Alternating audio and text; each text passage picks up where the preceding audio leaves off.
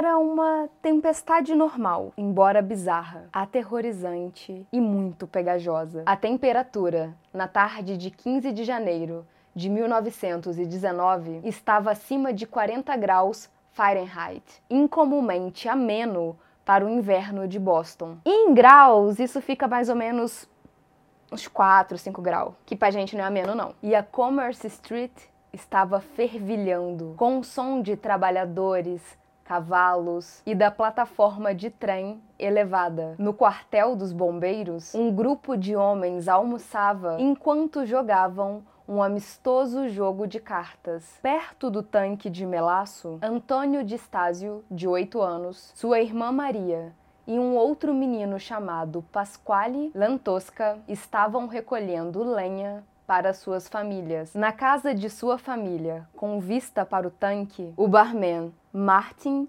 Clarty ainda cochilava em sua cama, tendo trabalhado toda a tarde e noite no bar, o Pen and Pencil Club. Por volta de meio-dia e quarenta, a calmaria cessou. Um ruído alto e metálico destruiu a tarde. Antes que os moradores tivessem tempo para registrar o que estava acontecendo, o tanque de melaço, recentemente reabastecido, se abriu e liberou 2,3 milhões de galões de lodo marrom escuro. Um estrondo, um assobio e a onda de melaço varreu o local. Uma parede de melaço de 4,5 metros caiu em cascata na Commerce Street, numa velocidade de 53,33 km por hora, destruindo pessoas, cavalos, prédios e a plataforma elevadiça de trem. O Antônio, a Maria e o Pasquale foram imediatamente varridos pelo melaço. A Maria sufocou até a morte. O Pasquale foi morto após ser atropelado por um dos vagões de trem. O Antônio, ele sobreviveu. O jornal de Boston publicou que os prédios eles se encolhiam como se fossem feitos de papelão. O quartel dos bombeiros foi retirado da sua estrutura como se fosse uma maquete, fazendo com que o seu segundo andar desmoronasse. A casa de Martin foi varrida e arremessada contra a plataforma elevada. O Martin acordou no meio da confusão. Ele viu sua casa desmoronar antes dele ser jogado contra a corrente de melaço. Eu estava na minha cama, no terceiro andar da casa, quando eu ouvi o estrondo. Quando acordei, estava em vários metros de melaço. O Martin quase se afogou no redemoinho de melaço, mas ele subiu na sua própria cama e a usou como bote. Ele usou o barco improvisado para salvar a sua irmã, a Teresa. Quase tão rápido quanto havia caído, a onda de melaço retrocedeu, revelando uma faixa de 800 metros de destruição, prédios esmagados, corpos destruídos e lama acima da cintura. Por aqui e ali, você esbarrava com formas que não sabia se era de animal, humano ou uma estrutura. Às vezes, a forma pegajosa tinha uma convulsão e aí você sabia que era vivo. A polícia e os bombeiros chegaram ao local rapidamente, assim como mais de 100 marinheiros do navio USS Nantucket. Os socorristas lutavam para atravessar a parede de melaço. Era como uma areia movediça, só que ela começou a endurecer. A temperatura voltou a baixar e os socorristas lutavam contra o tempo para conseguirem tirar os corpos do melaço. O resgate mais dramático ocorreu no quartel dos bombeiros, onde os homens que jogavam o jogo de cartas ficaram presos numa espécie de bolsão de melaço. Os socorristas trabalhavam cortando tábuas e retirando detritos, e eles conseguiram resgatar a maioria dos homens. Um deles se afogou no melaço. No dia seguinte, equipes de resgate continuavam a vasculhar a área. Eles atiravam em cavalos que ainda estavam vivos, mas severamente machucados, e recuperavam corpos. O número de mortos foi de 21 pessoas e 150 feridos. Só que muitas pessoas seriam encontradas ao longo dos meses. Uma vítima, um motorista de carroça, Cesare Nicolo, só teve o seu corpo resgatado no porto de Boston quatro meses depois. Na esteira do desastre, as vítimas entraram com 119 ações diferentes entre si contra a US Industrial Alcohol. As vítimas alegavam que o tanque do melaço era fino demais e mal construído também. Só que a indústria ofereceu outra explicação: sabotagem. A inundação ocorreu durante um período onde havia um aumento de atividades terroristas por grupos anarquistas italianos, que anteriormente já estavam sendo culpabilizados por outros ataques terroristas nos Estados Unidos. Em 1918, quando a Primeira Guerra ainda estava em andamento, um homem não identificado chegou a ligar para US Industrial Alcohol e ameaçou destruir um dos tanques com dinamite. Com isso em mente, a imprensa divulgou que o tanque havia sido explodido por pessoas mal intencionadas. Os processos, que estavam todos separados, se uniram em um grande processo, que se arrastou por cinco anos. Mais de 1.500 exposições foram apresentadas e cerca de mil pessoas testemunharam, incluindo especialistas em explosivos. Os argumentos finais, sozinhos, levaram 11 semanas, mas em abril de 1925, o auditor do Estado, Hugh W. Ogden, finalmente decidiu que a empresa era responsável pelo desastre. Ele concluiu que o mau planejamento da empresa e a falta de supervisão do tanque levaram à falha de estrutura que o rompeu. Mais tarde, a empresa pagaria às vítimas e às famílias das vítimas 628 mil dólares, aproximadamente 8 milhões hoje em dia. Quando o acordo foi pago, a área devastada já estava praticamente reconstruída. Nos dias seguintes, mais de 300 trabalhadores foram até o local para remover destroços, corpos e todos os tipos de detritos. E os bombeiros usaram vassouras, serras, até água salgada para tentar tirar o melaço da rua. Mesmo assim, o cheiro não saiu por anos e as águas do porto de Boston permaneceram manchadas de marrom por todo o verão. Cem anos depois, análises feitas identificam um punhado de fatores que, combinados, criaram esse evento desastroso. Entre eles, aço defeituoso, descuido de segurança, flutuação de temperatura e os princípios da dinâmica dos fluidos. Os resultados, de fato, foram desastrosos. O Clube dos Excêntricos apresenta o patrocinador. Definitivamente, esse é o melhor momento do clube. O momento.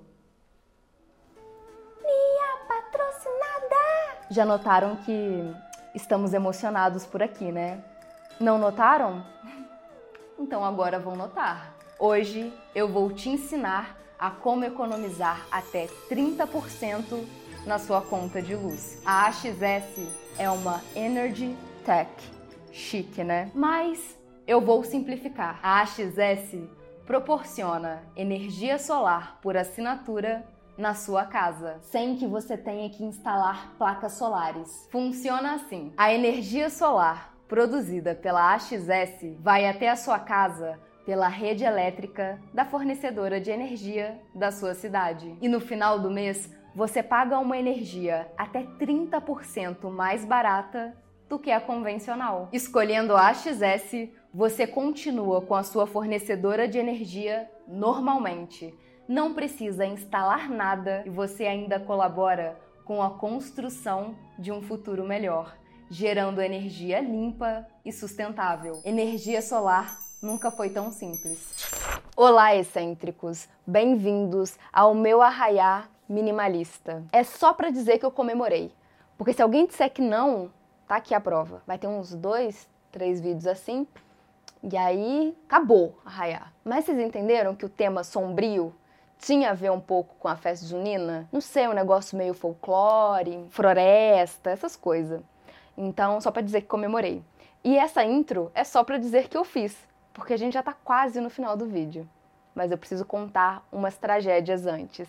Eu sou a Mia, vocês são vocês. Se inscrevam, curtam, compartilhem, etc. Bora pro resto do vídeo. Em análise de 2014 de Ronald Mayville, um engenheiro estrutural sênior, surgiram vários problemas sobre a estrutura do tanque, que eram fundamentais para a segurança desse tanque. Projetado para conter 2,5 milhões de galões de líquido, media 50 pés de altura e 90 pés de diâmetro. Não sei fazer conversão, não fiz a conversão. Poderia ter feito. De quilômetro eu fiz, mas de metro, pé. Suas paredes de aço variavam de 0,67 polegadas na parte inferior a 0,31 polegadas na parte superior e eram finas demais para suportar o tanque cheio, principalmente de melaço, que é extremamente denso. De acordo com as análises do Mayville, as falhas nos ribites do tanque eram um outro grande problema. As tensões eram altíssimas nesses ribites, onde as rachaduras começaram a se formar. Embora melaço tenha sido despejado no tanque 29 vezes, apenas quatro dessas recargas estavam perto da capacidade. O quarto, top off, quer dizer, a recarga no topo, ocorreu dois dias antes do desastre, quando um navio chegou de Porto Rico carregando 2,3 milhões de galões de melaço. Nesse ponto, o tanque tinha melaço o suficiente para encher três piscinas olímpicas e meia. Tanto a espessura inadequada quanto o problema nos ribites eram sinais de negligência, porque os engenheiros estruturais da época sabiam que esse era um problema, mas o tanque foi construído rapidamente no inverno de 1915 e foi feito para atender à alta demanda de álcool, que podia ser destilado do melaço. E aí você me diz, era tudo para beber, mamãe? Tava calibrando, é? Álcool pra caralho? Poderia, mas esse álcool, ele era vendido para empresas de armas, que a gente tá falando de Primeira Guerra Mundial. E ele era usado para fazer dynamite, dinamite e outros tipos de explosivos. em vez de inspecionar o tanque de vez e sempre, enchendo-o com água, para ver se estava tudo certo, a empresa decidiu ignorar os sinais de alerta e entregar na mão de Deus, né? Não vai explodir não. Mas eu gostaria de dizer que o tanque já fazia barulhos, gemidos, dava sinais, rachaduras. E isso acontecia sempre que ele era recarregado. Antes que o tanque explodisse, as crianças iam com as suas canequinhas até ele para pegar um pouquinho de melaço, que saía de uma torneirinha que as pessoas iam lá e tiravam um cadinho para elas. Não, que escorriam das rachaduras.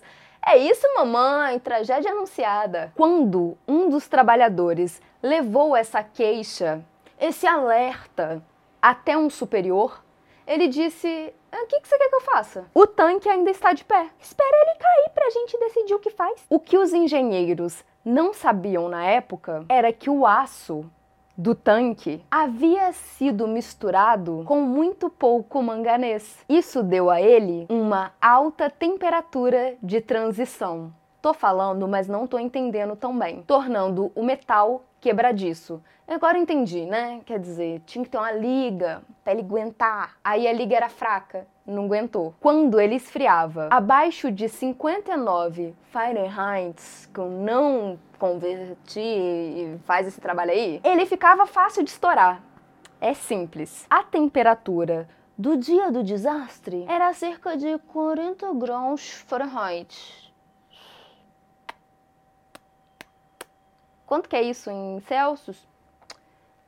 Deus sabe. A fragilidade térmica do tanque naquele dia foi a gota d'água. Uma falha semelhante aconteceu na construção dos primeiros navios Liberty, construídos pelos Estados Unidos durante a Segunda Guerra Mundial. Uma vez que as comportas se abriram, o tanque explodiu, os princípios da dinâmica dos fluidos começam a agir. O melaço, que é 1,5 mais denso que a água, deveria escorrer mais devagar, não é mesmo? Mas no dilúvio, o melaço, que é um fluido não newtoniano, como ketchup e pasta de dente, teria se movido como uma corrente de gravidade. É como um deslizamento de terra, uma avalanche ou um fluxo de lava. Com base nas características do melaço, cálculos feitos mostraram que ele atingiu a velocidade de 56,33 km por hora, que foi a única coisa que eu converti. As condições amenas daquele dia que tava frio para mim, que moro no Brasil, mas lá ameno, tava de boas. Fizeram com que o melaço escorresse mais rápido. Só que quando foi anoitecendo e a temperatura foi abaixando, o melaço foi endurecendo e recuando. Aí eu não preciso explicar o nível da tragédia, né? Porque as pessoas estavam ficando literalmente presas, como o mosquito do Jurassic Park ficou preso no âmbar. O líquido tinha 30 centímetros de profundidade. Aí uma coisa que eu converti também. Os esforços para salvar as pessoas talvez tivessem sido um pouco mais tranquilos, fáceis, se o dia estivesse quente e a noite também. A ciência consegue explicar o que deu errado no tanque para que houvesse o desastre, mas em última análise, o erro foi humano e foi de ganância. A tragédia foi uma questão de ética. E eu falei um pouco sobre esse incidente em um outro vídeo, Na Escuridão da Mente, do Paul Tremblay. Assiste lá. Tchau!